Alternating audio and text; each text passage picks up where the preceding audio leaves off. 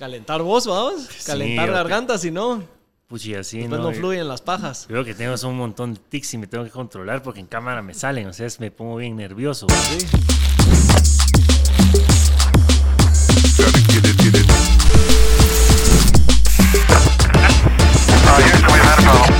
Bienvenidos a Hablando Pajas, el mejor podcast de todos. Si no se han suscrito, suscríbanse. A ver a dónde llegamos ahorita a fin de año con estos últimos episodios que, que estamos sacando. En este episodio, antes de, de que comencemos, voy a presentar a Rodrigo Rosales, guitarrista profesional de hace años. Has tenido Gracias, gracias. una carrera ahí musical que has pasado por el club, tus proyectos personales softbox y, y ahí, ahí vamos. Así es, pues qué tal, jovenazos. Gusto de verte aquí, gracias por la invitación. No, hombre, un gustazo. A Un todos los compañeros ahí en casa, que la pasen bien. Seguramente lo han visto ahí en TikTok dando sus lecciones de guitarra. Así sí, que ahí, pues a ver qué gracias. logramos sacar aquí en el, en el episodio ahora de música. Unos buenos consejos de vida. Así es. Así. No, pues de verdad buena onda por, por venir aquí a hablar un poco de pajas con nosotros. gusto, sí. A ver qué nos sale tan pajas y, y que compartamos ahí de, que, de cómo ha sido tu trayectoria. Llevas eh, tal vez casi 30 años tocando guitarra. No, todavía no. Así- No has llegado a los 30. 28, vaya. 28. Ya casi, ya casi.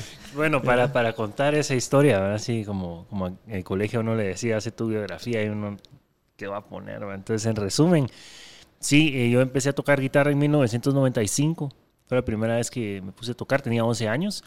Y bueno, para que sepan, ahorita voy a cumplir 39 en el mes de noviembre. Ya vamos a los 39 Ya añitos, llegando, ya. rozando los 40. Ya, pues. señorón, mano, pollonazo ahí. Ahí vengo oliéndote Sí, los cabal. pedos, como diríamos. Yo ando 36. Ah, Yo patojón. ando 37. Veas, veas. vamos. Entonces, entonces No estamos tan, No. tan güeros aquí. Ay, uno aguanta todavía. Pero Ah, sí, Viejo ya- el mar, como dicen. ¿no? Cabal. Y Todavía revuelca. pues cabal, ya. eh, esa es una cosa que quería aclarar.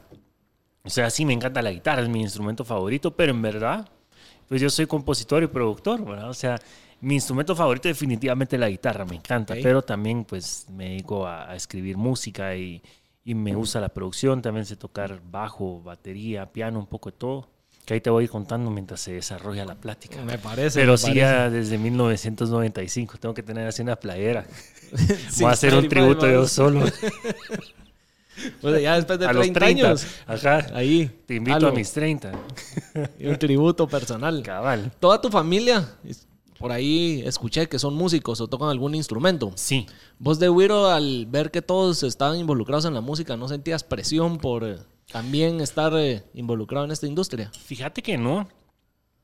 Pues para mí era como, como era solo hobby lo de mi familia, pero sí súper musicales todos, y hacíamos así reuniones en que a veces nos juntábamos todos como que a tocar alguna pieza y eso lo hacía más mi abuelita, que ya en paz descanse, ¿verdad? Con sus hermanos, o sea, mis tíos abuelos, ¿verdad? Entonces nos juntábamos como que, ah, yo tengo esa pieza de piano y así, eran veladas musicales bien alegres.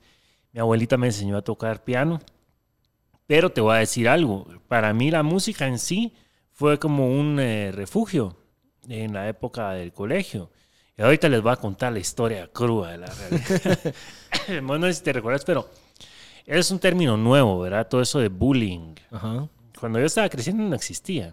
Ahí era, defendete que, y... Ajá, era que te era- toca y, y así. A mí me, me hicieron un montón de eso que ahora le dicen bullying.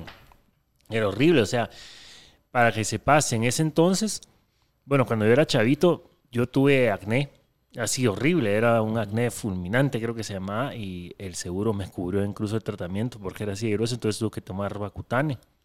No sé si conoces esa medicina. Que te seca la piel. Ajá. Sí. Básicamente te saca todo porque era, era una situación que yo salía hacia la calle hasta la mara que yo ni conocía me decía, ay, mijo, com- mire, cómprese un jabón o algo. Era horrible, no podía salir en la calle. Eso, aparte, pues si yo estoy choco, yo no miro casi nada. Entonces yo usaba unos lentes así gigantes en el colegio. Eh, usé frenos seis años. Pero yo en quinto bachillerato estaba, medía casi lo que me ahorita. Ahorita mido un 88, ahí tal vez estaba como un 84, 83 tal vez. Y pesaba como 115 libras. Entonces a mí me estaban chingando y chingando y chingando todo el tiempo en el colegio. Obviamente uno en ese entonces, eh, como te digo, no existía ese término, tenías que ver qué hacer, cómo chingar de regreso a la mata, le voy a la lonchera, yo no sé. Sí, pues, uno tenía que ver cómo, cómo defenderse. Pero sí mi escape de todo eso fue la música. Entonces yo me recuerdo que eh, pues empecé a tocar, yo, yo ahí tenía una, había una guitarrita en el colegio que se llamaba La Pradera donde caí porque aquí puedo empezar a contar de todo que se va a hacer. Ah, bueno, vamos buena. a empezar desde, desde, cero, para que sepan. Antes, salud. Salud. En lo que das el trago ahí, ya vieron el nuevo Adrenaline de mango salvaje. Es el nuevo. Ahí los que me siguen en Instagram lo he estado compartiendo en las historias de que está... Este nuevo sabor lo acaban de sacar. La verdad está muy bueno. Si, si quieren que le regale un par de latas, cometen ahí, dejen comentarios o algo así y vemos qué hacemos. Pero está bueno, pruébenlo. Pues fíjate que para contarte donde, digamos, yo crecí en un ambiente cristiano. Era todo iglesia así y me metieron a un colegio cristiano. Eh, yo la verdad no aguantaba ese colegio, era así como que para mí desesperante y estaba así, por favor sáquenme de esto porque era una experiencia muy, muy mala. Tanto así que. ¿Sí el colegio o por el tema religión? Yo no me gusta de profundizar Era el tema en sí el colegio. Yo con la religión no tengo ningún problema. Es ese, por lo menos en esa, en esa etapa donde yo estuve estudiando ahí, mira, era de la mara que te pegaban barazos el director o la maestra. Y era, era, era, espantoso. Tanto así que tengo bloqueados años de ahí, que yo no me acuerdo de ni la gente con la que estudié. Fue así como bien traumático.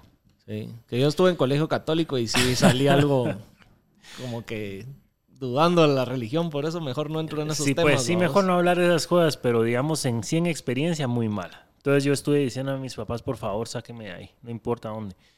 Y me pasaron a este colegio que se llama La Pradera, que es laico, ¿verdad? Ajá. Pero ahí tuve un cuate que pasó por ahí también. ¿Quién será? José Lizarralde. Ah, Norwico. Tal vez se graduó después de yo salí hace 20 años. Este año estoy cumpliendo 20 años de haberme graduado del colegio. Aquel que haber sido 2003, 2004. Sí, pues yo salí 2002, tal vez ya no lo conocí ahí. Pues la cosa es que cabal, eh, entré a ese colegio que es La Pradera y el director de mi colegio era, era músico, pero yo venía de, de un background así como dicen, donde era todo presivo. Y me recuerdo que tenía una guitarra ahí, era como que si querías agarrarla, dale. Yo ya medio sabía charanguear un poquito. Y empecé ahí como que a joder con la guitarra. Y el director me dice, hey, vos, vos tenés talento. yo, en serio. Y dice, sí, hagamos una banda del colegio. yo, qué alegre, vamos a hacer una banda. Y empezamos un montón. Después del colegio nos daba clases, ¿verdad? Y se fueron, pues ya después nadie quedó y solo yo. Entonces ahí empecé. Y ahora lo que te decía, para mí era un escape porque sí me, me, chingaban un montón en el colegio, que era flaco, era de decir, todo hecho mierda, está, no te hago plan, está hecho mierda. Entonces, ahí con el tiempo, pues gimnasio, verjol y todo, y poco a poco uno se mejora. Pero entonces yo sí a mi casa y decía, ya no quiero hacer nada, y me pasaba horas, de horas, de horas, de horas con la guitarra, así. Pero obsesionado, eran, a veces y era pésimo alumno, porque yo no quería saber nada de eso, entonces sacaba así raspado todo, sí. Pero sí pasaba a veces sin dormir. Te digo que en esa época estaba practicando 6, 8 horas diarias. Todos los días y era mi escape. Entonces eso fue una gran parte, porque a veces los compañeros en TikTok me dicen, ¿cómo, cómo tocas así? Los años de los años. práctica. Y eso fue hace 20 años. Ahora súmale 20 más. o sea, o sea, sí fue... Ha sido toda una vida eso de la música, pero la verdad muy agradecido todas las experiencias que han pasado. Y como aparte de ser un escape en su momento, ¿qué significa para la, qué significa para vos la música? Pues para mí ya es parte de mí. O sea, aunque sea como sea, digamos, es que hay una cosa bien curiosa. Es como que yo siento que estoy haciendo algo, pero no es como que yo me considera, ay, sí, yo soy músico. Es, no sé, es como que, lo que sí te digo es que si a mí me quitan eso, ya no soy yo. Entonces ya es parte de mí. Estar jodiendo con la guitarra. y de, de quién sos. Ajá más, suponete, en la última década justamente, me dediqué de manera profesional ya a eso, ya solo eso hacía para, para ganarme la vida. ¿Y a todos lados vas con tu guitarra? Aquí. Traje una ahí porque estoy vendiendo, por cierto, metas info por DM. no, eh, pues no, no, por lo general no voy a todos lados, pero sí todos los días toco. O sea, no hay excusa. Para mí eso, sí soy un poco así engasado, disciplinado, así como dice, pero es que o sea, yo sí, si te vas a dedicar a algo, ya es parte tuya, hay que tener disciplina, no es como que uno mágicamente, puchiga, hoy amanecí así pilas en el, instrumento, no. O sea, todos los días mínimo es una hora sin fallar. Que tocas y practicas. Sí. Ya ejercicios bien enfocados. Verá, y aparte de eso, también hay que estudiar producción. Entonces, tienes que ver qué programas están actualizando. También estudiar un poco de bajo, un poco de piano. Entonces, tenés que tener esa disciplina, porque la Mara, a veces hay un prejuicio que existía. Ahorita ya se está quitando, gracias a Dios. Pero antes sí había mucho prejuicio con el músico, que era, pues, como Aragán y no era disciplinado. Pero ahorita ya, ya cambió mucho todo ese concepto, siento yo. La imagen de los artistas. Sí. Hacia el público en general, por decir así. Sí, ¿sabes, Juan ahora? Eh, tal vez yo no sé, ¿verdad? No sé, tal vez yo estoy en otro círculo, como sea, cada quien crece de otra manera. Pero por lo menos antes era así como, ¿y qué vas a hacer? Ah, voy a ser músico, era... Sí, te veían raro y feo. Ah, este que huevón, este uno un huevón más. Cabal. Y ahora ya, ya ves que hay academias formales hay en la universidad y hay carreras en licenciatura en música, entonces ya se está considerando ya como algo serio. Y en base a tu experiencia, si alguien quiere empezar en esta industria, ¿qué le aconsejarías? Uy, es un tema bien complejo porque, mira, hay que ver, hay varios aspectos para ser músico. Eh, te digo, hoy por hoy hay algo que no entiendo que yo veo. Y es que veo a más solistas que bandas. Yo vengo de la época de las bandas, donde era así como, ay, ni siquiera tenías que tocar también, estabas empezando, ah, vos que tocas, yo toco batería, ah, yo tengo una guitarra y juntémonos y, ta, y estaban todos felices.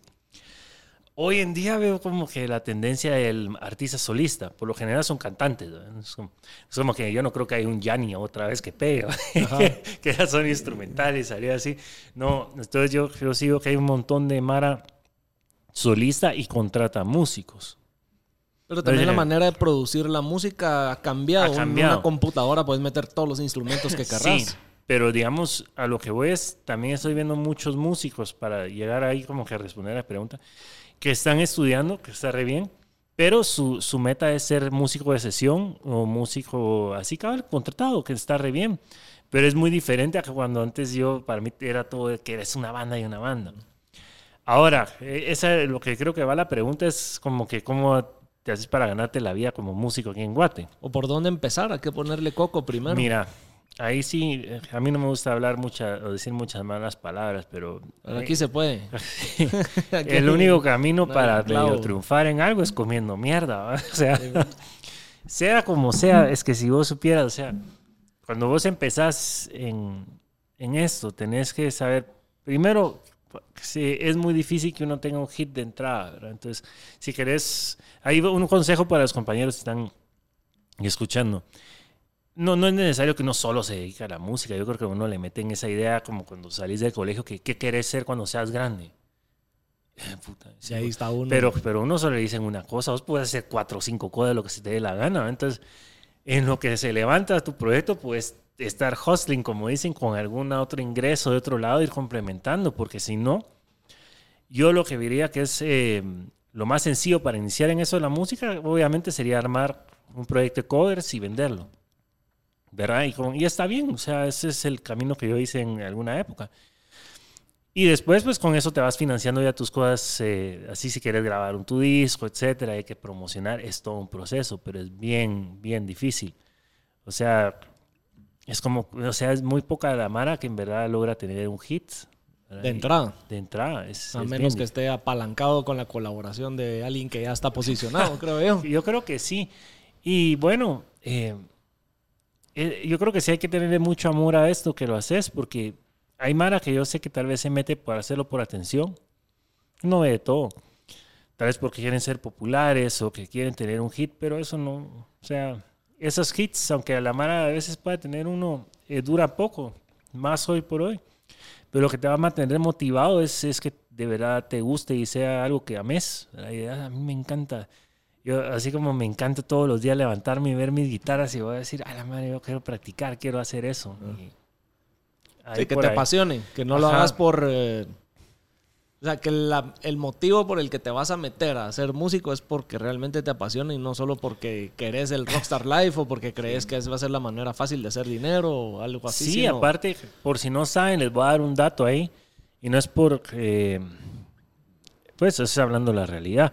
Un play de Spotify es aproximadamente 0.0004 centavos de dólar.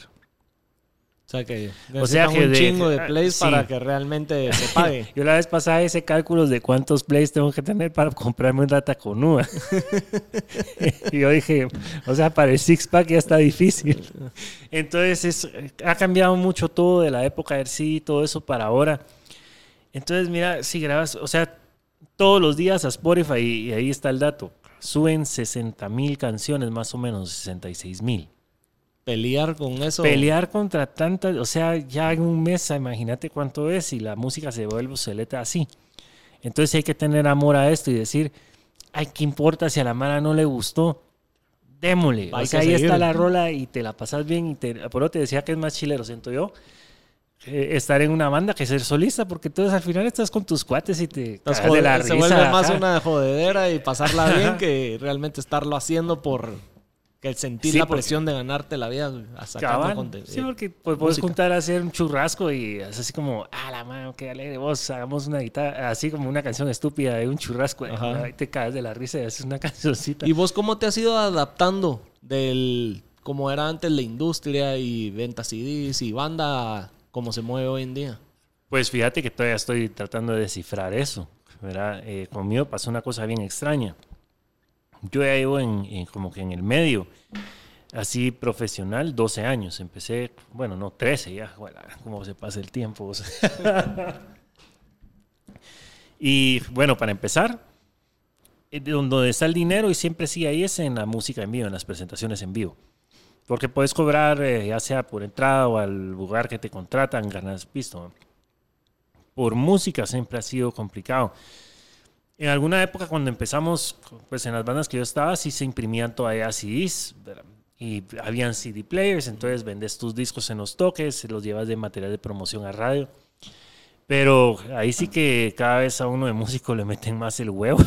Porque de repente, bueno, sí, en MP3 todos éramos culpables. Yo me metía a Napster también. todos ja, ja, ja, bajábamos. ¿verdad? Entonces, y a veces bajabas uno y te parecía la voz de Bill Clinton, ¿no? Si te recordás. Sí, el nombre con otro audio. o la canción a medias y bueno, todos éramos cómplices de esa piratería.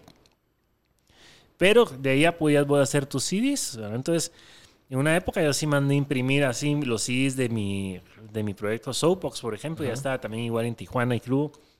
Y nos, nos íbamos a, pues, a venderlos. Pero ahora los equipos que vos compras, carros, eh, compus, ya no hay CD No, ya no. que está obsoleto.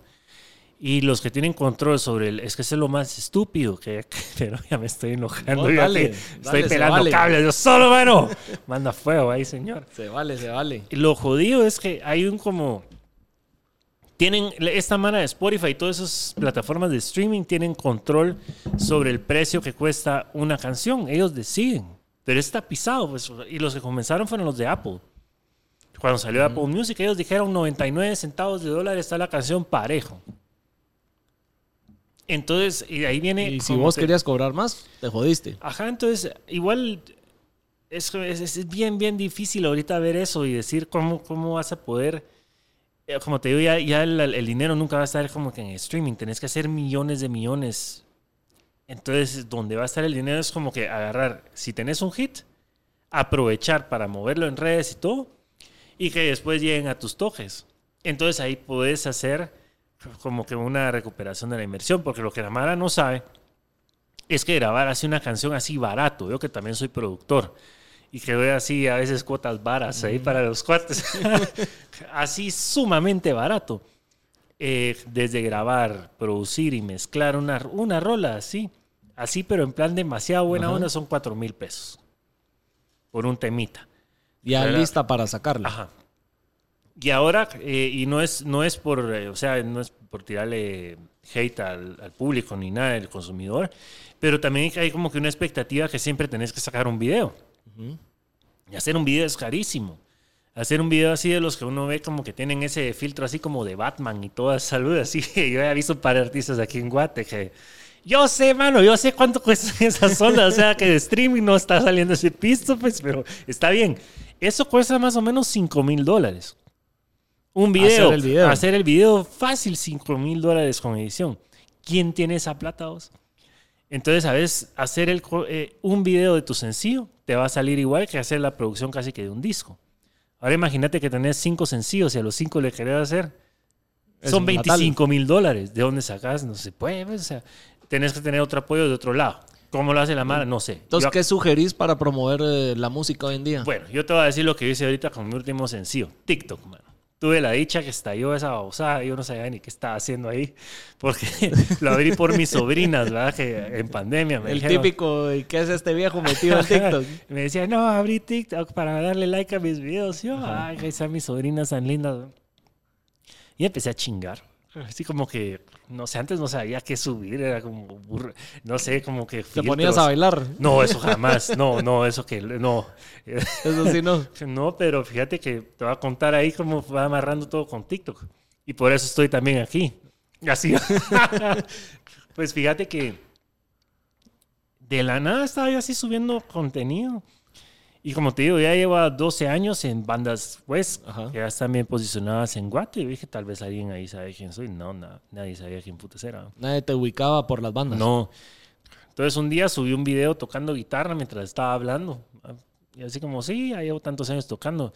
Y entonces, a la madre, ¿y este dónde, dónde salió? entonces empezaron Estaba así. escondido, Puchi, usted. Y mire, ¿y será que se puede las del Hotel California? Y yo, ay, Dios, mano. Ahí te va. A la gran puchica usted. Y eso lo estás haciendo en vivo. Estaba haciéndolo respondiendo porque Ajá. me di cuenta, es que mira, es que uno aprende, yo, yo no le agarraba la onda a TikTok. Entonces fui viendo como que se podía contestar con, con mensaje. Y yo, ay, qué chilero, esto está como las radios cuando yo crecía. Porque vos llamabas a la radio y era así como, mire, ¿será que puede poner la de Gangsters Paradise?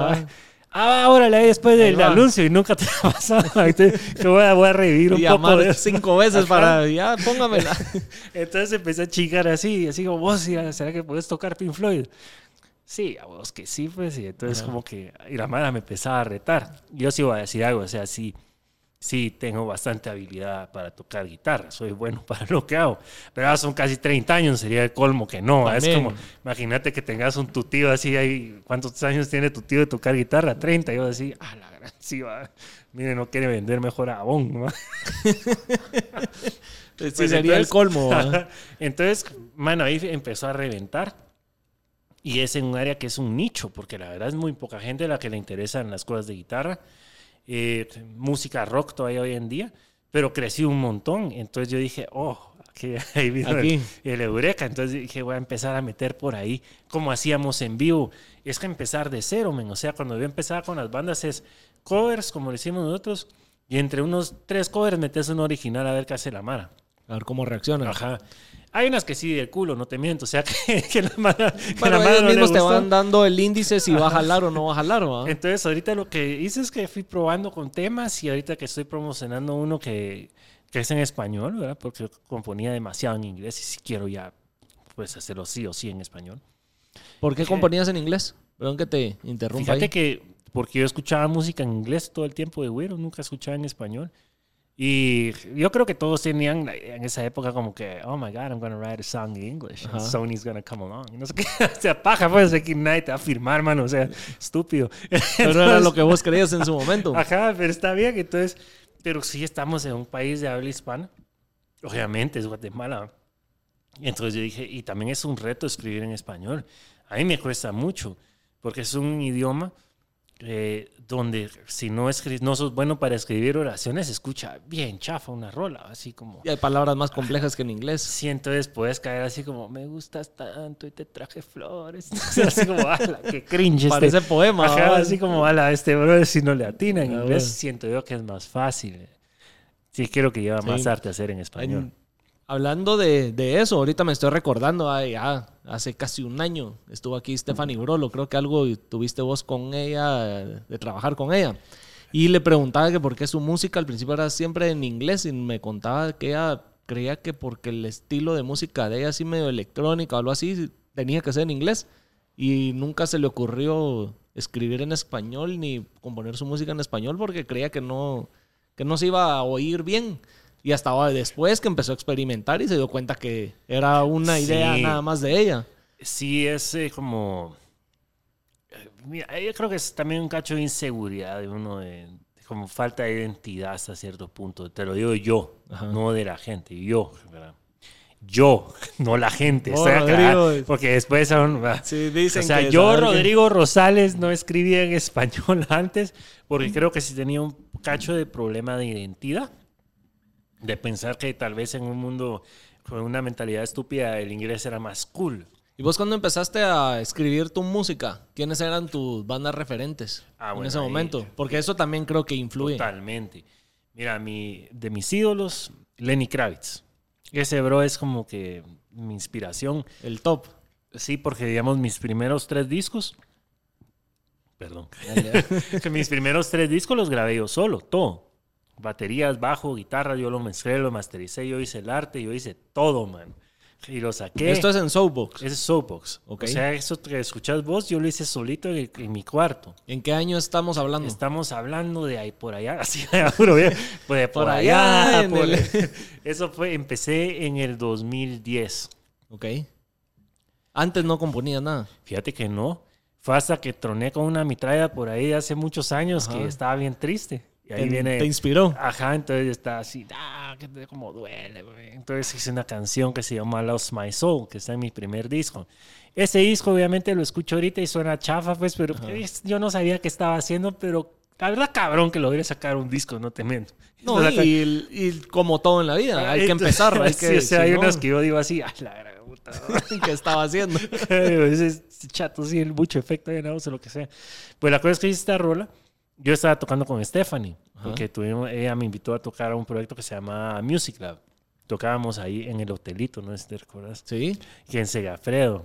también. Entonces así eh, íbamos ahí a tocar y todo. Yo me recuerdo que le llevé la canción a, a la Tefi. Yo le dije, mira, Tefi, fíjate que hice esta canción. ¿No querés cantar vos ahí? Me dijo, no, hombre, Rod, vos cantas bien. Yo, no, hombre, no canto ni mierda. Entonces, no, hombre, deberías de seguir. Y dije, bueno, entonces seguí, seguí, seguí. Y ahí poco a poco. Ella fue la que te empujó a, a Sí, ella fue una de varias personas, ¿verdad? También hay una personaje por ahí, ese oscuro, que no sé.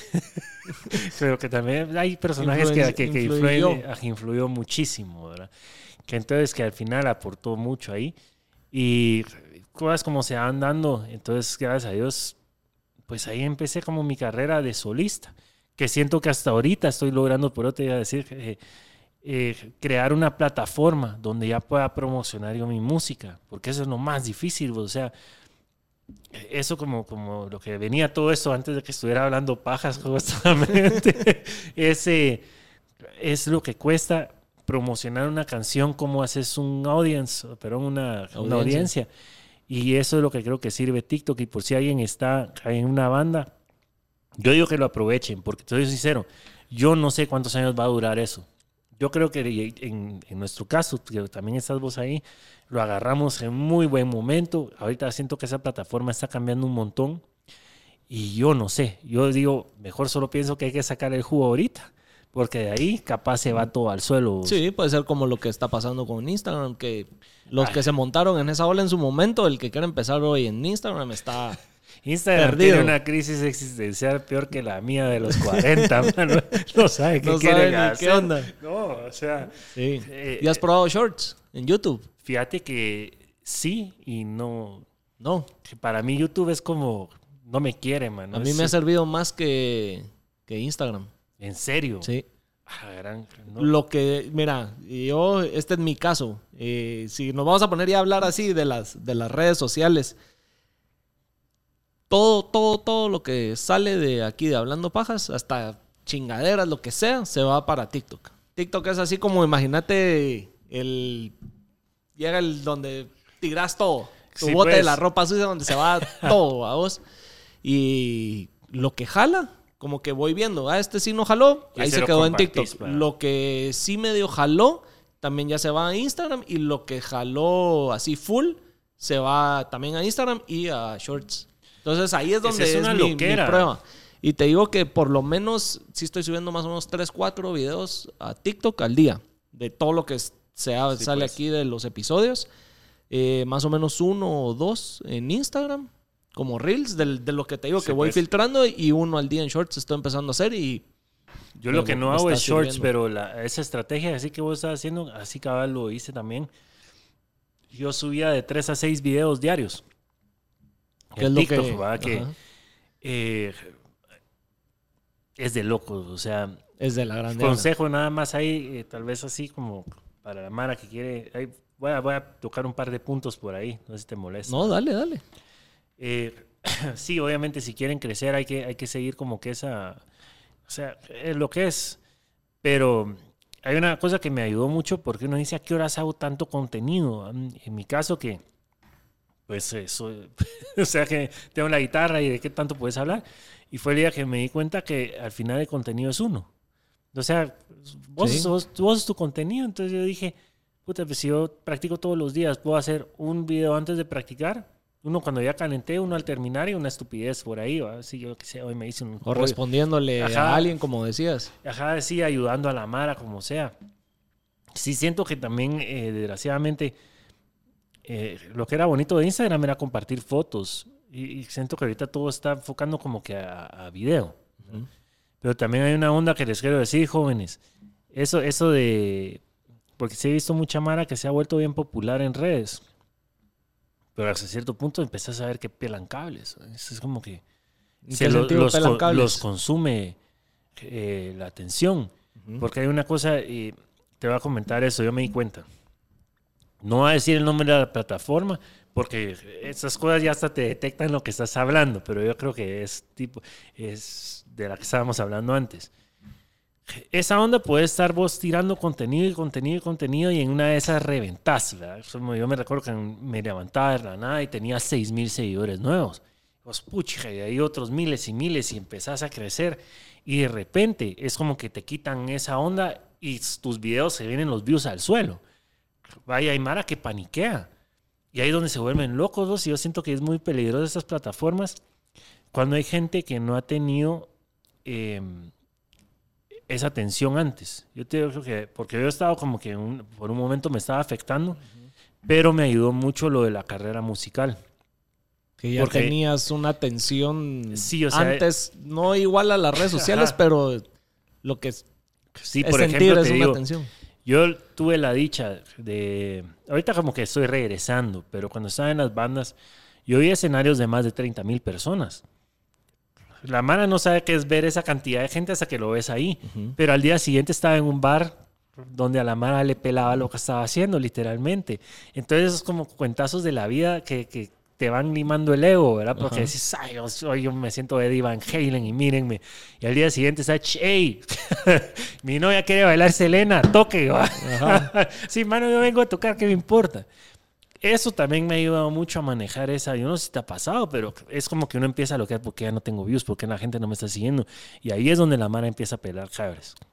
Y ahí es donde creo que la Mara se pone estúpida. Y no lo digo en un mal. O sea, como que ves que un, creador empezó con algo bien chilero y después empieza a hacer bailes, empieza, ya es por atención. Hay que tener mucho cuidado con eso. Sí, sí, mira, yo te digo aquí en, eh, hablando así, claro, como son las cosas, la trayectoria de, de Hablando Pajas. Yo empecé y te digo al principio, los primeros episodios, de los primeros días, estuvo el Lobo Vázquez, estuvo Carl Núñez, estuvo Ay, Iván Carl Castro, estuvo... ¿Quiénes más? Que te digo que tienen ya una audiencia bien grande. Y el Lobo Sí, en pues. su momento, cabal, creo que fue el segundo o tercer episodio, eh, era cuando estaba todavía... eh, Cuando- cuando estaba estaba en el- de- en en el su pico. pico de, de que era viral y todo eso. Entonces, para mí fue cosa que subía con él o con Carlos con Iván. Y te estoy hablando, esos tal vez son los primeros cinco o seis episodios. Jalaban y jalaban y jalaban y después se empezaron a venir las vistas para abajo.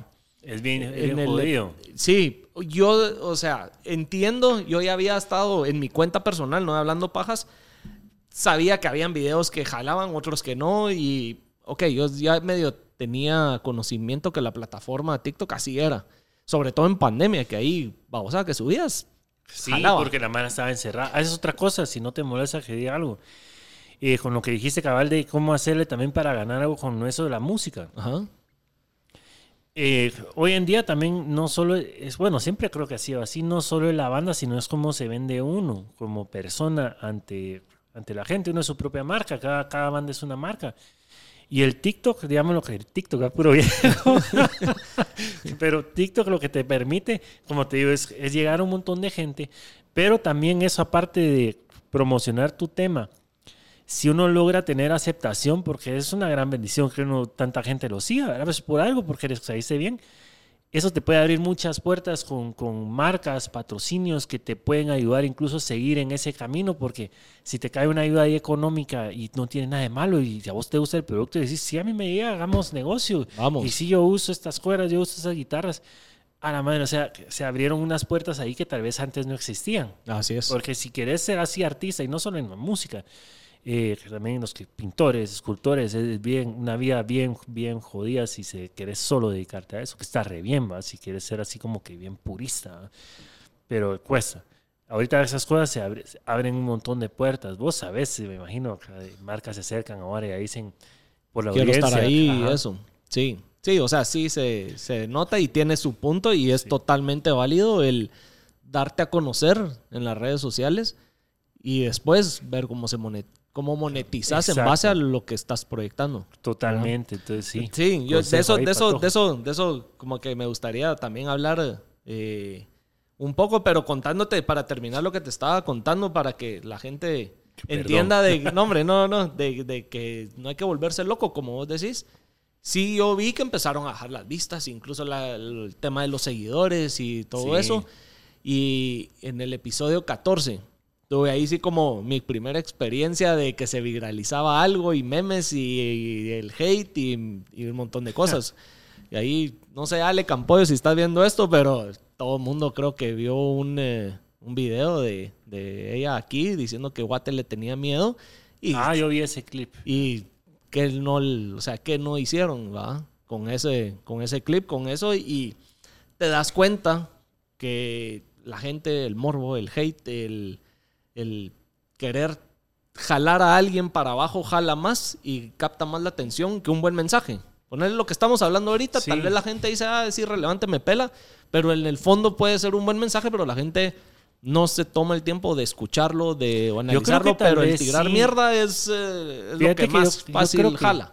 Yo creo que la, eh, o sea, la gente que, que usa el mensaje lo va a escuchar, pero obviamente eh, hay personajes que sí buscan controversia y, y están muy conscientes de ello. Sí, eso sí. ¿Qué tanto sirve a la larga? No sé, ¿verdad? O sea, en mi caso yo sí trato de evitar cosas controversiales porque primero eh, hay una cosa que sí te iba a decir, también me estoy desviando. Creo que es, cualquier persona, eh, así como vos, yo y un montón de compañeros más, que, que, que hay, tiene una audiencia ya grande y pueden ser, o sea, 10 mil personas es un montón. Si alguien ahí que está viendo tiene 10 mil, 8 mil, es un montón de gente.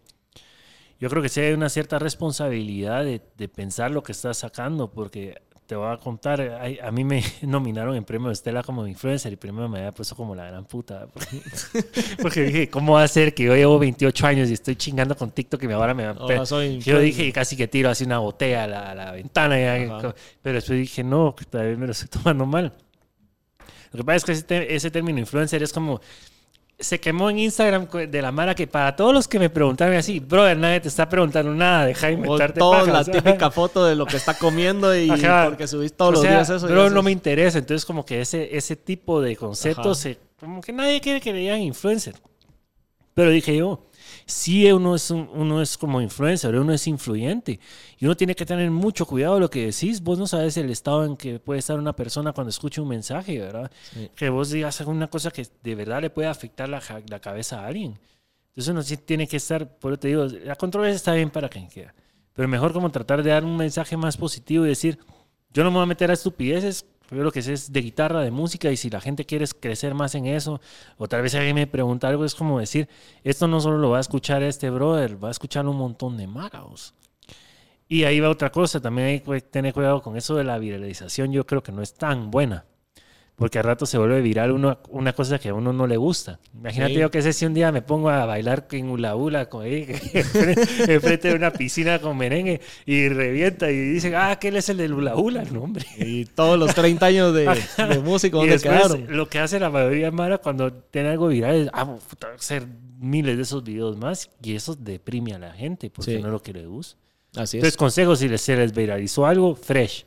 Déjenlo, está Déjenlo bien. ahí, no. Pero no se les vaya nunca a la cabeza, mano, porque así como se viraliza, también se olvida. Sí. Fíjate que en- hace poco este, tuve la oportunidad de, de grabar un episodio con Jordi Rosado y hay un, eh, un pedazo donde dice que no es lo mismo ser viral que ser famoso. Exacto. Y la gente hoy en día, gracias a TikTok, está confundiendo eso porque un video que suben miles, millones, no es que sea imposible llegarlo hoy en día en TikTok, que en Instagram sí es hoy en día imposible, creo yo. Sí, lo- Eh, no quiere decir que seas famoso y que ya tenés mil seguidores y que, que realmente son fieles y, y que ya Sí, estás que- en una posición para poder compartir un tipo de contenido del tipo lo que se te da la gana o no. O sea, Sí. es un video que tal vez ni siquiera das la cara, no decís nada, solo estás bailando y, y ya va. que te volviste viral. Que, que está bien ahí, sí, como, como decía, yo no me recuerdo qué libro vino eso. Hay una cosa que decía que en, en el futuro decían que cada quien iba a tener 15 minutos de fama. Está bien. Es muy cierto, pero sí hay, hay- es como, como te decía, yo creo que, que hay un montón de mara que, que le hace mal a redes. Y justamente imagínate, como te digo, yo tuve la experiencia esa de, de poder vivir la dualidad esa con la música, de pasar de ser como rockstar a que al día siguiente pues, no son nadie. ¿va?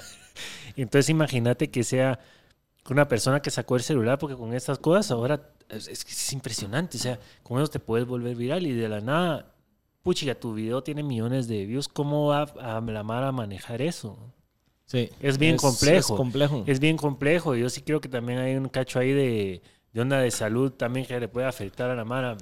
Algo si, si puedo agregar ahí Sí, que sí. le jale a la gente es si realmente lo que estás buscando es hacerte viral o estar creando bastante contenido para compartir, saber de qué manera lograr dejar un mensaje positivo o de qué el propósito, el por qué lo estás haciendo y poder trascender más allá de solo el video que se volvió viral, ajá, qué estás dejando, Hay otra qué cosa. lo vas a trascender, cómo, qué vas a hacer con esa audiencia que ya tenés o esa atención, no solo, ah, video viral y...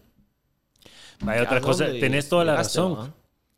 Y otra cosa que pasa que tal vez puede ser un poco controversial, no sé qué está diciendo también, pero estoy tratando de ser bien consciente de lo que estoy diciendo ahorita, para, pues, porque es lo que es.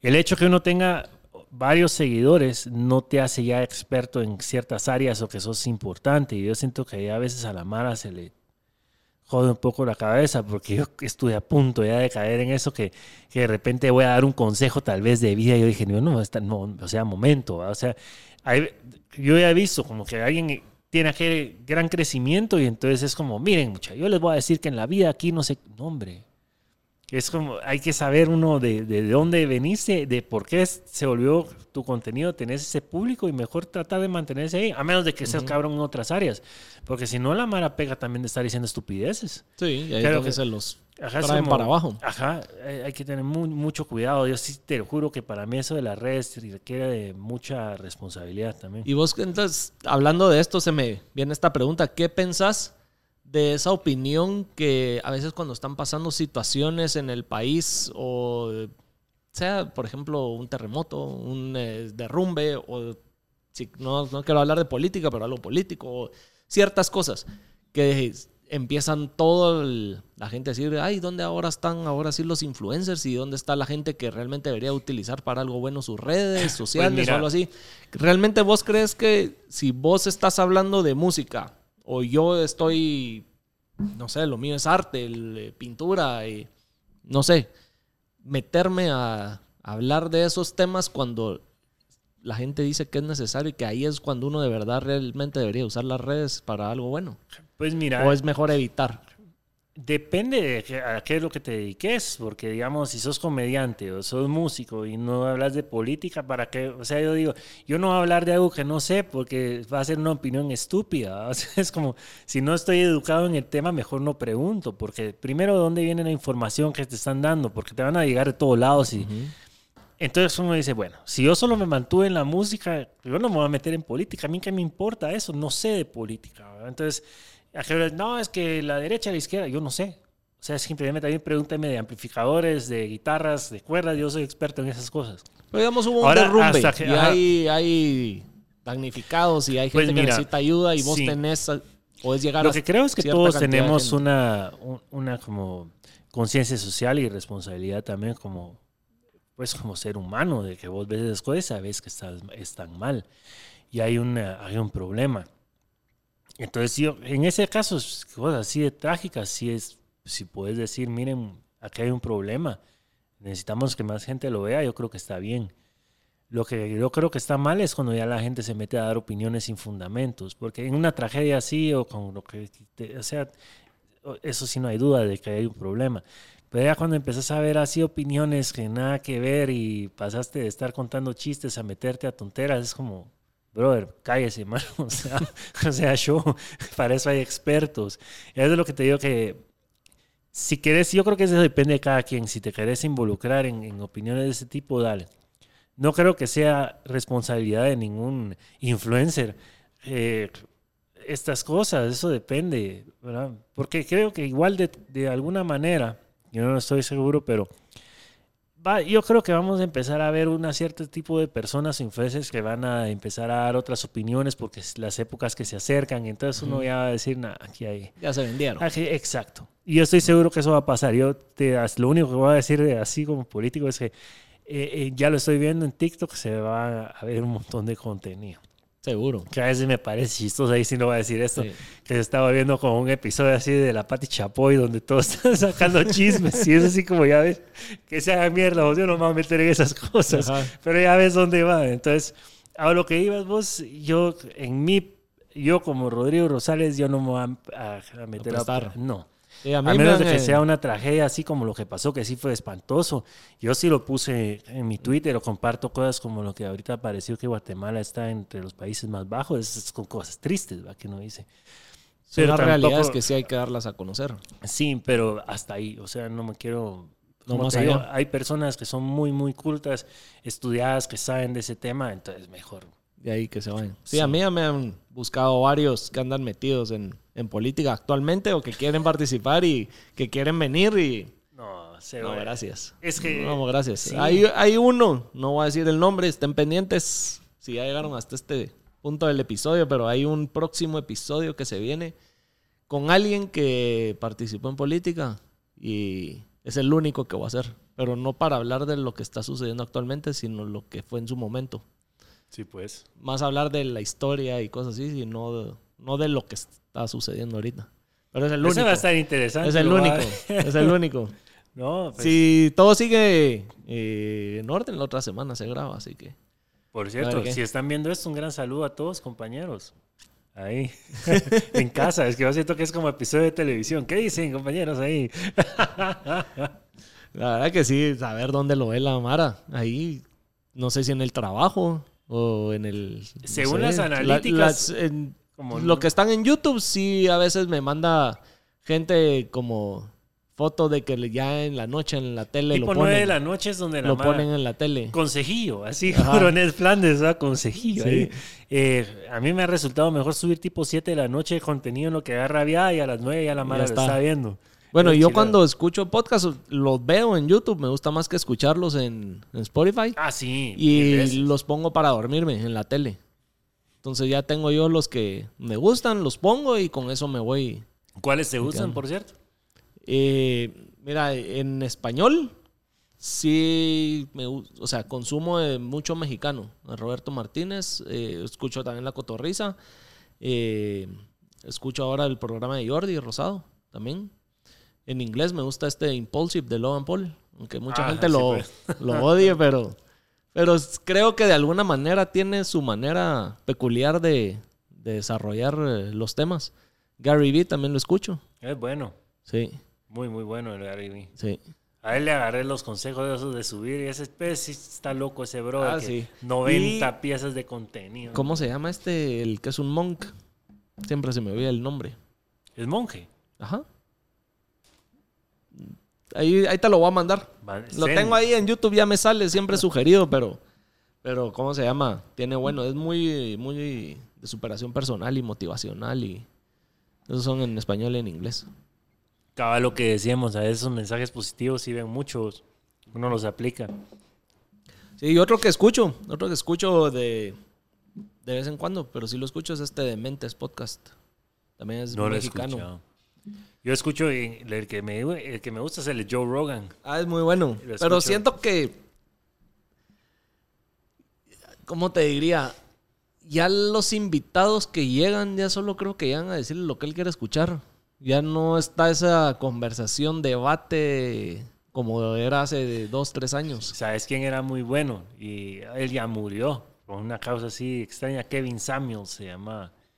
Era un asesor de imagen y daba consejos a, a hombres y mujeres, pero más que todo a chavos de cabal, como que ser un hombre de valor alto, Ajá. high value man. man. Esos me llegan a escuchar ese tipo de podcast. Son Sí. muy, muy buenos, sí. No sé si nunca lo, lo escuché. Muy bueno, muy, muy bueno. Ahí sí podés buscarlo. Cabal, eh, sí regaña a la Mara. Ya regañada porque ya, ya murió, ¿va? pero muy, muy bueno el chavo. Ah, lo voy a ver, a ver si, se, si todavía hay algo por ahí. Simón. Ah. Como regresando a tu etapa de músico, ¿cuál ha sido tal vez tu mejor etapa? O la que más te ha dejado una enseñanza. Uy, eh, fíjate que todo ha sido un aprendizaje continuo. Eh, eh, veo con mucho, así como que recuerdo con mucho cariño cuando estaba empezando, eh, cuando todo era bien difícil, porque si yo me fui a la casa de mis papás, no en malos términos, sino que yo dije, "Ah, tengo que agarrar mis cosas y hacer mi vida. Volar por eso- vos solo. Ajá, y eso fue ya hace muchos años. Yo sí me recuerdo que yo tenía así un cuartito que alquilaba básicamente. Bueno, tenía un par de ambientes, pero así bien, bien sencillo. Yo tenía mi colchón imperial ahí en el piso. Yo dormía así, comía. Por eso tengo una mi chingadera ahí de sopa china, pan francés, porque eso era lo que comía. No tenía dinero. Entonces yo iba, me puse recoche, porque eso, y tomaba cerveza como, bueno, sigo tomando, pues, pero, pero tomaba chela así barata como loco. Entonces me compraba unos sobres de dos quetzales de Lucky. ¿qué es? Ajá, la Y, sopita. Ajá, de sopita ahí en una olla y le echaba así un huevo adentro para que quede así bien. Más bien proteínas, y mira, ese era mi almuerzo y cena y de desayuno un par de huevos. Pero toda esa época que costó, eh, me, me gusta mucho recordarme porque, pues, es como que. eh, Yo creo que lo que lo que a uno le gusta es como que el camino, todo lo que vas viendo el camino, lo que costó en, en lugar del resultado. Y ahorita hasta cierto punto me gusta lo que estoy viviendo porque me retiré de las bandas donde estaba, que, que pues eran, son bandas que ya tienen nombre aquí en Guate. Y estoy básicamente empezando de cero ahorita con mi banda. Entonces fue como que, a la madre, uno se le olvida todo lo que cuesta. Llega un momento donde vos ya estás ya encaramado, ya, ya sonó todo. Lo que hagas sale, pega, Ajá, casi que. O sea, ya sonás como banda. Ahorita ya estamos llegando a ese punto con, con, con mi banda Soapbox, porque ya no es proyecto solista, es una banda.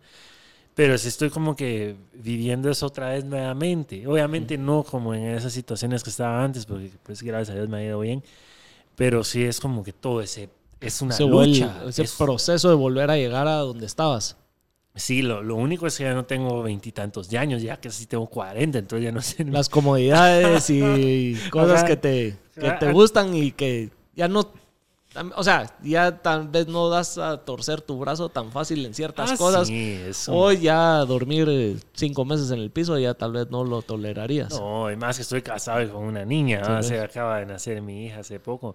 Felicidades. Eh, gracias. Entonces sí, es, es muy diferente, pero mira, todo eso es un viaje. Sí. Y así es toda la música. Uno, uno nunca deja de aprender que todo tiene que ser así en la vida. Siento yo, uno nunca puede estar siempre triunfando. Siempre vienen cuentazos, pero uno ya tiene cierta experiencia. Y uno dice, ah, bueno, ya sé cómo va esta onda porque hace ciertos años la cagué, entonces ya sé qué no hacer y ahora voy a hacer esta Ajá. onda. Pero sí, así lo que más me ha gustado es todo el, todo el proceso en sí. Entonces, si, si se puede preguntar la razón por la que se, pues, se sabe que te saliste de, de las bandas del club y de Tijuana, decía que por temas personales. Sí. Sí. fue algo de tema personal y que ya estabas Lo que pasa es que yo quería hacer una banda. más. Yo quería hacer una banda de tributos y no quisieron, entonces me fui, no está chingando. que Hasta cabrón, ya se rieron. Voy a hacer el tributo de lo mejor, de lo más o menos. el tributo. no, fíjate que. Mira, lo que pasó fue eso. Que eh, estábamos muy, muy de a huevo con las bandas. No te miento, ganando bien, viviendo talega. Ya teníamos nuestros años, nuestro año de gira planeado y eso era 2019. Y en eso cayó esta porquería. ¿eh? Y de un día al otro todo, todo. se acabó así. Pues yo no sé qué pensaste vos, pero dije, ah, de plano dos, tres meses se acabó. No, mano. O sea, y fue así, fue un talegazo espantoso porque básicamente todos mis ingresos eran de eso. Yo ya tenía a mi niña en camino, mi esposa estaba embarazada. Yo, a la gran puta, pues los gastos son, eh, bueno, pero es una bendición. O sea, mi hija es lo máximo. Pero son gastos que uno no tenía contemplados. Más cuando te cierran ahí. el chorro de la noche a la mañana. Ay, juera, en todo mi plan de. Porque sí, yo soy como bien disciplinado. Decir, bueno, voy a tener estos ingresos al año, entonces puedo destinar. Sí, soy bien educado en eso. Pero de repente se acabó. Entonces, todo así, ¿qué hacemos? Salieron unos toques virtuales. Sí, todavía recibimos apoyo eh, de la Gallo hasta donde. Pero No se puede. se puede. Después de la Gallo nos, nos siguieron apoyando eh, muy, muy gente, vos, hasta donde pudieron. Y bueno, de ahí siguió esta cosa que no podíamos tocar. Y no es por malagradecido, pero sí salieron un par de fechas. Pero ya los lugares donde estábamos eh, yendo a tocar ya no, no eran muy bonitos, ¿verdad? Hablando de lo que es, yo dije, bueno, está bien. Pero ¿será que ahorita sería un buen momento de decir, voy a seguir aquí? Y pero tenía todavía metida la espinita en mi cabeza de mi música, porque esas eran bandas donde, aunque eran también bandas a cierto punto mías, pero no es algo 100%, 100%. mío. Y dije, tal vez ahorita es momento donde de verdad yo puedo decir, si igual ya, ya perdí todo, pues porque todos habíamos perdido todo en ese momento, puedo empezar de cero lo que yo traté de hacer hace 10 años. Porque te digo, yo sí me porté bien estúpido la primera vez con mi proyecto, bien estúpido. Entonces yo sentí que la, la, la vida me dio como que esa ventanita de decir, bueno, ahorita puedes empezar igual como que hacerle gana a las bandas. Y te digo algo, te mencionaba los lugares porque está bien, o sea, si estás empezando y todos tenemos que empezar en lugares y, y echar punta, pero dije, y esto ya lo viví. Entonces, si voy a hacer esto, mejor tal vez lo hago ahorita con, con mi propia música y tal vez me la creo y, y- y me tiro al agua. Y eso, por eso fue. Más Porque- por tus proyectos personales. Sí. a mí sí me, a mí, Momo, en lo personal me, me quedaba la duda porque tengo también eh, conexión, pues relación con Potter y los dos salieron casi simultáneamente. Sí. Entonces, si realmente había habido algo más allá de, de, de lo que fuera una razón personal. Yo a Potter no le he preguntado ni nada y sé que se fue hasta vivir fuera de Guate. Ya está. ya regresó y todo, pero, Porque vamos a hacer el tributo. pero sí, tenía esa duda, si realmente había algo más allá. Fíjate de- vos que yo creo que eso con las bandas, aparte que es como familia, que pues, o sea, es una familia. Siempre te vas a pelear con Mara y después, ay, ay, hombre, ahí está. Ah.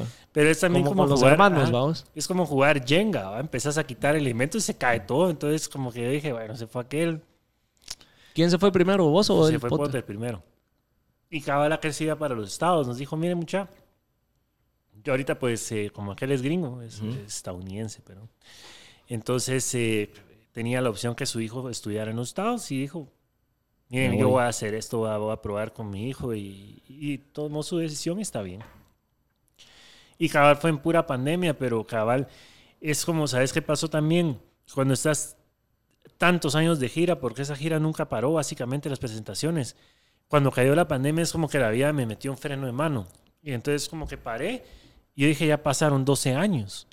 Y si los 12 años se fueron así, yo dije, a la gran diablo, o sea, si no lo hago esto ahorita, ya no va a pasar.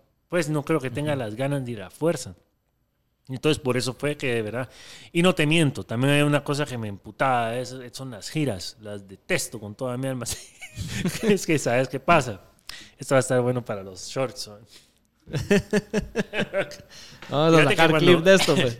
O sea, te voy a compartir esa historia cuando, cuando yo estaba de... está- está- éramos novios con mi esposa. Las amigas de ella creían que, que las giras eran como vos ves en MTV. Ojalá fuera así. Pucha, La vida de rockstar. un día voy a ser como Motley Crue, man, y voy a andar de gira. Yo así pensaba en el colegio, así ensayando. Estos van a ver, mano, van a ver cuando yo esté. No, no hay nada. O sea, te metes un bus y pasas 10 horas, es posible. Así, sin hacer nada. Lo único que haces es que te pones a verga, ¿no? lo que es. Pasas en una gas, compras más chela, que llegas al toque, prueba de sonido. Y estás, pruebas sonido y te quedas así como que en un toldo, en un backstage, esperando. De ahí tocas, terminas y al bus y de y regreso. otra vez. Y la Mara creía que como, pues, hablando de lo que es, que van a ver chavas y chingadera. No, no, nada, nada de eso. Entonces En sí. ningún momento hubo No. nada. Bueno, tal vez alguna... Una que otra. alguna- sí, alguna vez ten- uno tiene ahí una su... Tal vez tenía más carisma que otros días, ¿verdad? Entonces, una doncella por ahí me, me miraba así con los ojitos. ¿verdad? Pero muy de vez en cuando no hay tiempo para esas cosas. Lo que no me gustaba a mí es viajar tanto. Y ahí sí compartíamos cuartos. Y voy a decir algo que tal vez va a ser algo desagradable. Ah, yo solo puedo ir a- casi que, o sea, a mí no me gusta compartir baño, men. Entonces, si me metían con alguien de la banda, porque teníamos que compartir, yo siempre tenía que decir, me tengo que levantar antes que este pisado para ir a comer y ir a cagar en paz, man. porque no hay nada peor que te levantes Y ya ya, te te levantaste tarde y dejaron todo ahí con olor y peor se bañaron, huele a caca mojado. Entonces, ¿qué es esto, hombre? ¿Qué está pasando? Entonces, yo sí, eso es como que ya. Al final sí, yo yo decía, "No, mira, muchacho, va a pagar mi cuarto así, solo mejor. Porque qué, qué, hueva. entonces, entonces ya todo También ese- influenció eso entonces. Pues que es cansada, así hay así chingadera. Las giras son cansadas. vos. Y más que estaba en dos proyectos, estaba en Crew Tijuana Love, era el doble. Que no me quejo porque eso es lo que hay que hacer como músico. Pero si ya lo haces tantos años, yo sé que aquellos tal vez son felices ahí, eh, pero yo sí era como, a la gran puta, o sea, peor como están las carreteras aquí en Guati y todo. A veces un viaje que era de tres horas se vuelve de seis, siete. Sí, Y vos desesperante. gran diabla, ¿a qué horas vamos a llegar? O sea, te vuelve loco. Entonces yo dije, cabal, todo eso se, se juntó. Yo dije, ya, ya estuvo. Mejor, mejor puedo hacer mis cosas. Y eso, y eso fue. Y ahora Soapbox, ¿cómo va? Bien, bien, fíjate que estamos bien contentos. Eh, como te digo, es como empezar de cero, pero es como que ya de chavorrucos. ¿Cuántos son? Somos cuatro. Son cuatro. O sea, es una nueva banda, se Es le puede una- decir. sí, ya es banda, ¿Y ya qué va a pasar cuando empeces con giras y otra vez se vuelva a repetir la historia? Comer mierda. Otra vez. No, mira, ojalá se dé. Pero, eh, y no es por hacer de menos a aquellos, pero si pasa, ya sé que es por, por algo ya 100% mío. Aunque también tu yo era- ajá, o sea, yo- igual las otras bandas yo era parte de eso y también, pues ahí era, que componía con aquellos y todo, pero como te digo, es como que, imagínate qué pasa si nunca hubieras hecho este podcast, que tal vez se hubiera quedado en un, en una idea. Ajá, pero ya lo estás haciendo. Esa es la diferencia. Entonces decís, vos pase lo que pase, estoy haciendo y estoy probando. Y eso es lo Sí. que no quiere uno, es quedarse con la duda. Con la espina. Qué viejo, así como, ah, yo tenía una mi banda que nunca levanté. O siempre quise hacer algo Cabal. y el hubiera y nunca hacer las cosas cuando, Cabal. Y la cuando está otra, la espinita ahí que- chingando. Totalmente. Y la otra que también pasó, eh, por eso que me salí de las bandas, es que tenía ya tiempo para hacer mis cosas y también le pude dedicar tiempo a mis redes. Y estalló, ¿verdad? O sea, de alguna manera se está haciendo gratificante y estás teniendo tu éxito a diferente manera. Exacto, entonces como te digo, yo me metí a TikTok y dije, para alguien va a decir, ah, que ese guitarrista, que nadie sabe quién era. Entonces dije, algo mal lo hice ahí. porque, Puede ser. Porque pues, alguna estupidez de mercadeo hice mal y que tal vez la Mara no me ubicaba. Pero ahora ya, gracias a Dios, entonces es como que yo dije, tal vez por algo sean las cosas. Que me espere saber que, la, no sé, yo lo que quiero es que simplemente sigan dándose las cosas y a ver hasta dónde ¿Y a llegan. dónde querés llevar este proyecto? Donde quiera llegar. Ahí Pero sí ¿tenés que- alguna idea o algún concepto diferente que le quisieras dar? O... Pues mira, eh, de lo que yo he aprendido con eso es que uno nunca sabe qué va a pasar. Lo que hay que hacer es que estar vaya- se constante. vaya dando como... Ajá, es, como con- es la constancia, la disciplina le gana al talento, man. Entonces, si uno dice, vamos a ensayar todos los lunes y vamos a componer y vamos a seguir, y seguís y vas viendo dónde salen toques, eventualmente tiene que pasar algo. Es como lo que hablábamos de los videos. Vos subís cuatro videos al día, así estás, estás, estás, y de repente, ¡pum! Hasta que al fin uno dice, vaya. Ahí pero vamos. pero da, da gusto cuando pasa eso, que decís, sí, mano, sí me lo merezco. Acá hay Mara que tiene suerte que el primer video que subía reventó, pero a lo que voy es que es una carrera, la música es una, no es una carrera de velocidad, sino es una maratón. Es el que más aguanta. Yo lo veo con bandas a veces que, que ves que vienen propuestas nuevas muy buenas y se pelean en el primer disco y se acabó el proyecto. No sé si has visto que decís, a la madre viene estas Ahí viene, chavos ajá. y pum, no. Ya no se vuelve a saber de Que ellos. me dio feo este bro, entonces no. Ajá, pero hasta cierto punto, los que aún seguimos metidos, es, es por eso, es por disciplina más que todo. ¿no? Es que uno dice, como te decía, sí cuesta, como con cualquier relación eh, humana, que todos se lleven al 100 es imposible. Pero tal vez decir, "Ah, mira, sabes que hablemos las ondas y tenemos este proyecto, entonces mejor enfoquémonos en eso en lugar de estar hablando de estupideces. Pues sí. Como debe ser. Al final es un tema laboral, aunque sea una pasión y algo que te gusta y eso, pero Sí, porque hay mara que suponete si, si, como que le digas a alguien de tu banda así, a la que camisa más pura mierda, o si entonces se queda, por eso me ofende. Entonces, no, hombre, relajado estaba chingando, pero si se queda ese tip, no, a mí no me gusta cambiar y- o como Ya sea. te jodiste, Ya, ahí se pisó todo. Entonces, obviamente hay que saber los límites hasta dónde llegas con cada compañero de banda. ¿verdad? Entonces, ahí hay que buscar una cierta armonía. Y lo más importante para que sepan, lo que menos hace uno como banda es tocar. Lo que más hacer es estar, si estás de gira, lo que más haces es estar en un bus. andar chingando y en un bus. Ajá, o sea, tenés que estar horas, el toque dura dos horas, por ej- por ejemplo, y te llevaste siete horas en llegar y siete horas en regresar. O sea, pasaste 14 lo que horas. menos hace uno es... Ajá, Es como los deportistas, lo que menos un futbolista, lo que menos hace es jugar fútbol. cabal. Entonces ahí es donde si no tenés esas relaciones personales, como que así en paz, tronaste, men. Y en este, en este proyecto vos compones toda la música. Ya estamos componiendo juntos. Ya Ahorita empezaron sí, a, ya- sí, a ayer- compartir todos. Cabal ayer que nos juntamos a ensayar y todo, es- no- empezamos a escribir una rola nueva. Y es bien chilero, es como Cada que- quien va poniendo su, su idea y su, Cabal, su entonces, pedacito. ese es bien, bien de huevo, la verdad, es como que empezar ese proceso nuevamente. ¿Y cómo es ese proceso? ¿Antes cuando eras vos o ahora que ya todos están participando? Pues mira, sí, creo que es, eh, me está cayendo bien personalmente que, que- que más gente meta mano en ese proyecto, porque si no todo es como a uno le gusta y uno está solo enfocado en la manera como yo veo las cosas y ya. Pero ahorita sí es como, por si tienen duda de cómo se hace una canción. Eso es bien raro, es como que estás armando un rompecabezas que ni sabes que existe. Porque uno empieza a decir esto no va aquí, esto no va aquí, tiene que ser otra onda y ahí está. Entonces eh, empezás, va con ideas melódicas. Por lo general uno empieza tarareando, así como, "Ta, na, na, no sé qué. Dice, ah, lo, huevo". lo empezás a sacar. Y entonces, y ahora, así hablando, hay, hay Mara que es súper así talentosa súper inspirada que dice, yo quiero hacer una canción del cosmos, mano. Entonces empieza, en esta galaxia flotamos y así, ahí todo poético. ¿eh? En mi caso no es tanto así, es como que empiezo a tararear y digo, qué buena está esa melodía. ¿Y de qué putas hacemos la canción? No sé, vos, como que se oye, ah, tiene feeling de eso y probás, Metámosle, metámosle una historia a eso y ¿Y la letra la haces en base a experiencias personales o de lo que se te va ocurriendo? Fíjate que antes sí era bien sufrido. Es como.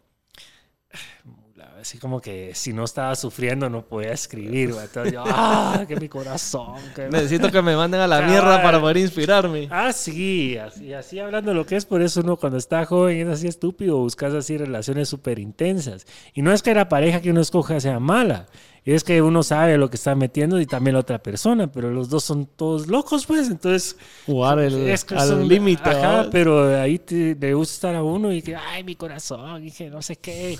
Que empezás del músico sufrido. Que así se hizo un montón de discos, ¿verdad?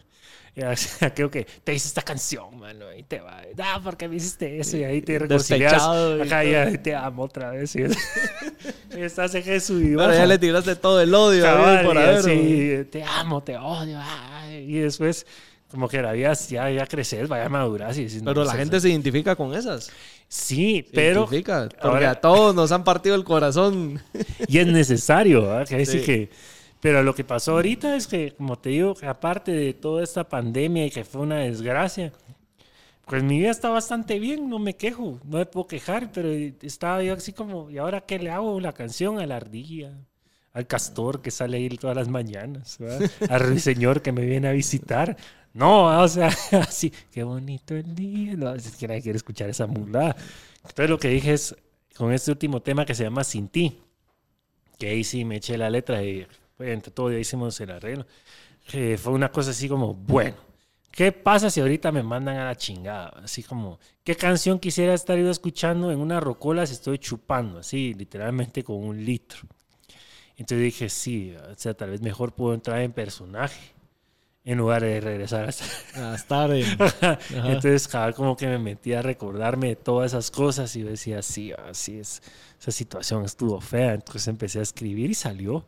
Y dije, sí, esa fue la primera rola que hice así, sin estar en, ese en esa onda dramática. Emocionalmente. Sí, fue un gran aprendizaje incluso de historias de amigos. Que vos te metes a las redes y todo el mundo está quejándose todo el tiempo. Literal. Ajá, es que es hijo de la gran. Entonces, así pues, a que este le hicieron esto. Y así. Ahí está todo el chisme. Y yo creo que así va a seguir el proceso de composición y también va a ser eventualmente algunas cosas personales y pasan. Y ahí va. Y en lo personal, ¿qué se puede esperar ahora de, de Rodrigo? ¿Qué se viene? Fíjate que. Eh, bueno, hay cosas que dicen que no es mejor no decir planes, pero aquí no importa, porque si no, igual quedo como mentiroso. Entonces, si quedo como mentiroso, aquí quedo plasmado. Se dijo. Fíjate que ahorita lo que pasa es que estoy terminando de ver ya de vender cursos en, mi página web, porque si tengo una página web ya me van a tirar al e-commerce, que es bien complicado armar eso en Guate. Yo no sabía, es todo un proceso, porque te investigan todo, por cómo son las cosas aquí.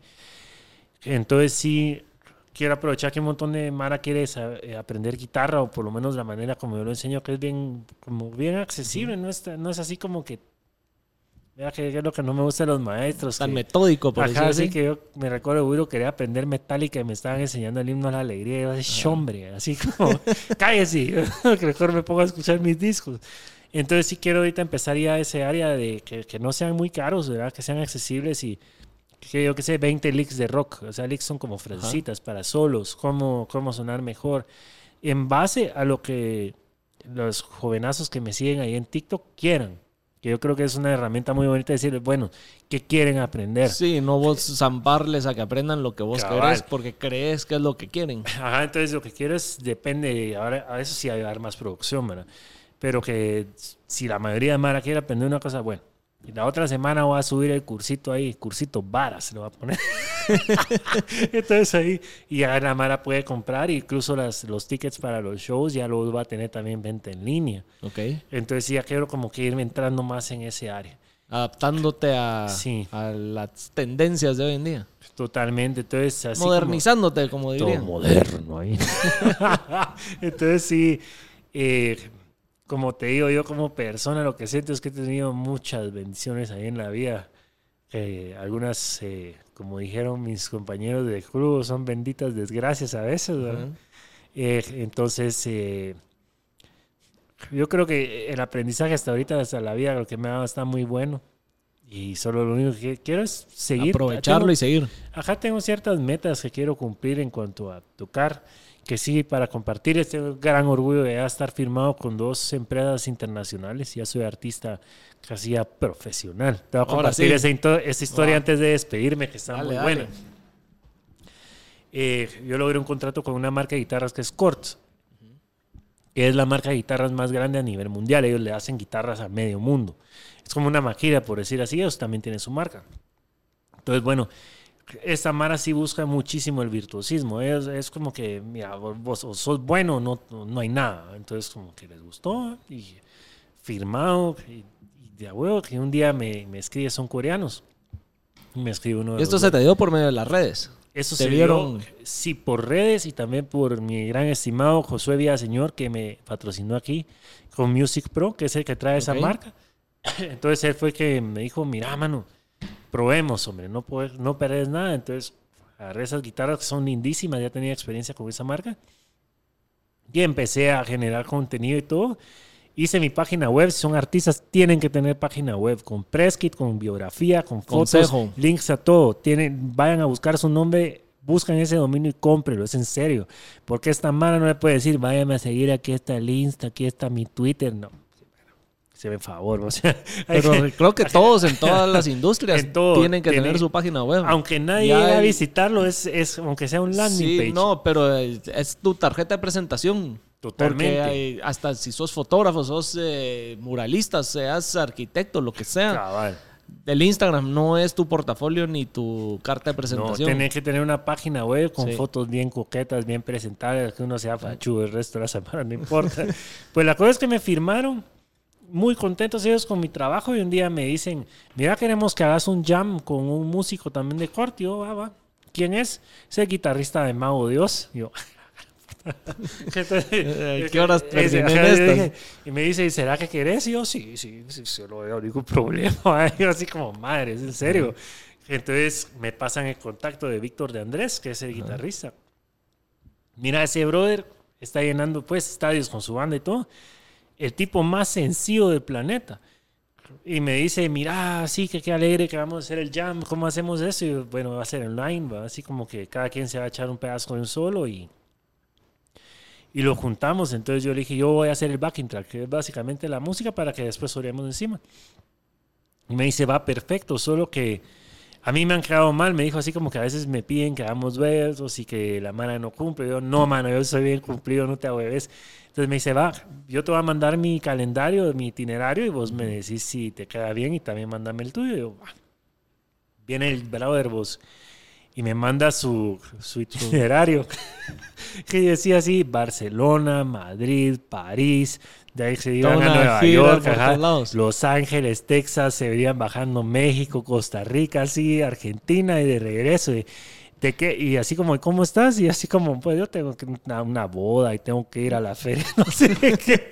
Entonces sí me topé con otro mundo. Ahí así, no, hombre, no te hago, estamos bien, bueno, ahí esta semana lo sacamos. ¿En serio? ¿No estás ocupado? No, hombre, man. Démosle. Entonces así saqué ese video y ahí estamos llameando. Qué Pero fíjate que fuese como que ahí te das cuenta, pues, que, que Mara así es pesada. O sea, yo sé que aquí, y agradezco mucho el apoyo de la mano a todos los proyectos, pero a un nivel así donde alguien te tira ese, ¿qué haces? Eso, te, eso cualquier persona que tenga el ego elevado con una de esas cosas se lo bajan de una vez y decís, sí, mano, o sea, tranquilo, o sea... Es otra realidad. Cabal, así, sí, no, mano, o sea, ahí sí fue una experiencia muy, muy chilera y hasta cierto punto ya estoy metido en ese círculo, pero uno no se la cree, es como y te los digo, eso me da mucho orgullo. Sí me escribieron de la fábrica y a felicitarme que soy el artista que mejor ha promocionado la marca. Ah, que nada, felicidades. Yo dije arriba, Guatemala, se puede, mira eso.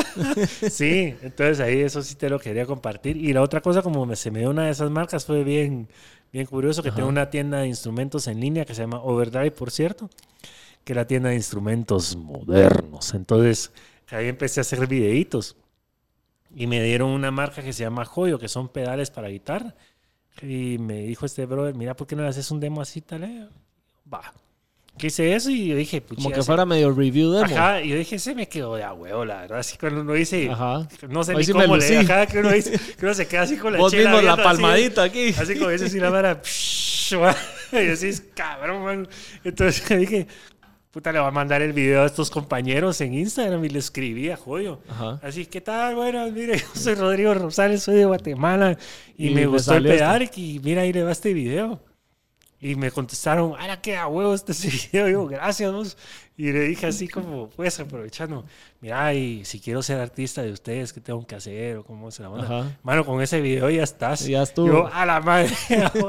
Entonces ahí, consejo, uno no pierde nada solo a veces mandando. Sí, no, de verdad uno, de verdad, consejo. Solo a veces mencionando las marcas o trabajando para que lo vean a uno y no esperar a, o ir a tocar la puerta y esperar a Totalmente. eso, o sea, uno tiene que hacer, ya me dice bolas de plano, no me va a entender lo que estoy diciendo, pero el punto es de que a veces hay que hacer las cosas para que lo volteen a ver a uno y no estar sentado que lo vean para uno hacer las cosas. Estamos a lo de los influencers con eso, antes de, no sé cómo estamos de tiempo, pero... No, aquí dale. Aquí no, hay, no, hay, no hay tiempo así contado, pero si hay que hablar tres ah, horas, pues, tres horas. Nítido. Pues cabal, fíjate que eso es una cosa muy importante porque sí es importantísimo. Que importante porque es importantísimo. ¿verdad? Pero sí hay que trabajar eventualmente con marcas. Y cabal, el problema es que la mara a veces está bien desubicados, que cree que todos se lo merecen. No. O sea, sí hay que verlo del lado de la marca. Así O sea, es. si vos sos la marca y llega un chavo así como, ahora vos mira cómo me gusta ese tu rótulo. Ah, gracias. Yo lo quiero, mano, me lo regalas. Y vos así, ¿quién sos? Pues, en cambio, empezar con las marcas es de decir, a mí me encanta esa marca. Y me gusta tanto que lo que voy a hacer es contenido de gratis, aunque sean unos tres. Y, y se los voy a mandar. Y les digo, mira, mano, me encanta ese tu rótulo, por ejemplo. Digo que sea, va, tu celular, lo que sea. Me encanta. Y, y aquí está esto que te dice. Si te gusta, platiquemos. Al rato podemos trabajar juntos. Así se abren las puertas. Porque Y a si veces no- es más fácil abrirlas así que estar es que lo peor que puede hacer es esperando que ellos sean los que lo buscan a uno. Sí, o, o- o la Mara, como te decía, que no sabe manejar a veces la atención, que le caen followers y ya se sienten saber qué. Y es como, bro, no, pues, o sea, Sí. puedes tener cientos de miles, pero todo eso del éxito, mucha, tiene que ver mucho con el trato de gente. ¿va? También.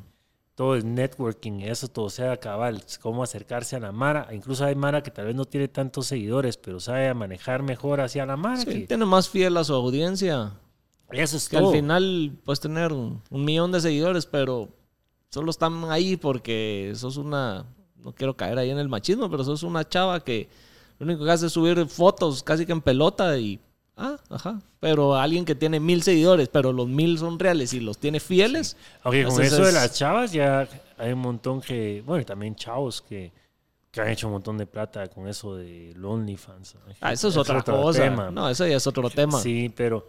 O sea, es que tengo como- ganas de hacer un episodio con alguien que esté metida en ese mundo para ver bien, bien cómo funciona. Yo voy a decir una cosa de fuera de lugar, me voy a salir aquí. Yo lo único que sé, creo yo que tal vez la- las personajes, creo son creadores de contenido hasta cierto punto. Sí. Yo no creo que ninguno de ellos saldría con, con alguno de sus fans de OnlyFans.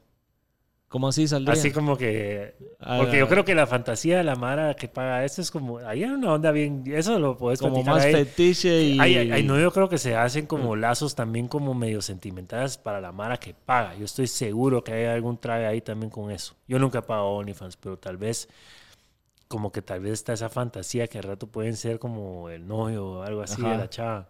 Pero yo creía que esas chavas no van a salir nunca con uno de sus fans. Creo yo. Ahí lo No dejo pero puede más. ser buena duda. Eh, pero tengo una- ganas de hacer un episodio con, con alguien es que esté mundo. No y que opinar. esté dispuesta a, venir y hablar y las cosas como Ah, son. yo creo que ¿vamos? sí hay Mara, o sea, sí. Sí. porque eso es público, ¿verdad? Ahí sí, cada quien que haga lo que quiera, ¿verdad? Pero es un mundo que uno no conoce.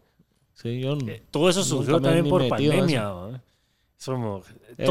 cambió. realmente el propósito de OnlyFans no era lo que es hoy en día, pero Bueno, que se igual, volvió lo que es. eso sí, fíjate que hablando, saliendo de este tema de OnlyFans, estoy seguro que todo esto del meta y eso se va a ir por un lado así bien raro, que uno, ahí hay otras cosas que también van a salir con todo ese, mul- ¿cómo se llama? El- las ondas virtuales, ¿verdad? Que, Ah, sí. De realidad virtual. o Sí. sea, Seguro. Saber, va. yo, yo sí conozco un par de, de compañeras que hacen eso. Del, del OnlyFans. Nu- nunca les pregunto nada de que cómo, cuánto ganan ni nada de eso. Pero yo creo que les va a ir bien. Si siguen ahí metidas, por algo. ¿ah? Igual hay chavos que lo hacen. Hay de todos. Voy a vender pies, fotos de pies. Yo no entiendo Esa mara. es- Yo no entiendo la mara de los pies. Pero ahí cada quien, como te digo, yo no sé. Pero yo creo que te puedo conseguir el contacto de una compañera. Es muy buena gente que tal vez se anima a venir. A venir a ver. Ah, Buena onda. Simón. Bueno, Rodrigo, a todos les pido que nos dejen un consejo antes de cerrar el capítulo, el episodio. ¿Qué consejo nos das?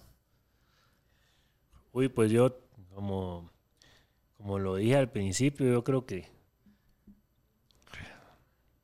es que depende consejo de qué, como qué es lo que...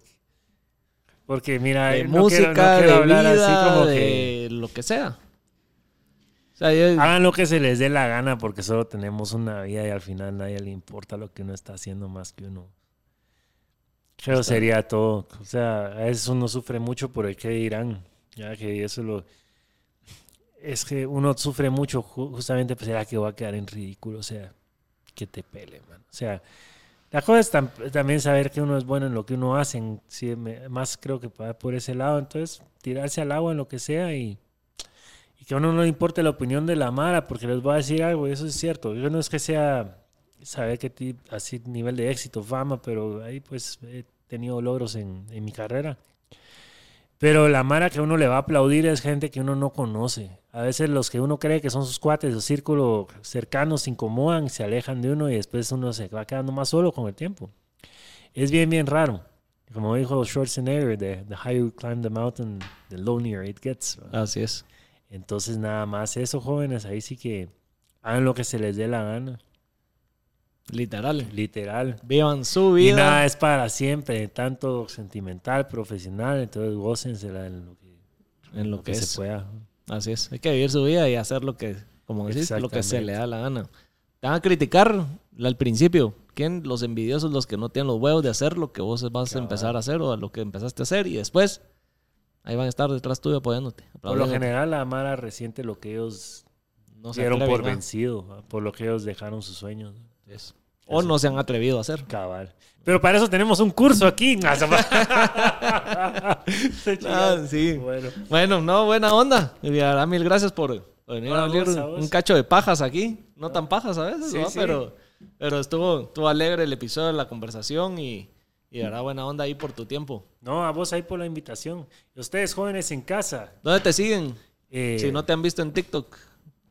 me pueden seguir eh, como Don Rosales, Don-Rosales en TikTok. Y si no se pueden meter a mi página web, rodrigorosales.com y ahí están los links a todas mis redes. Todo lo demás. Igual los vamos a dejar ahí abajo en la descripción. Está bueno. Está bueno. Bueno, si nos vemos en el siguiente episodio.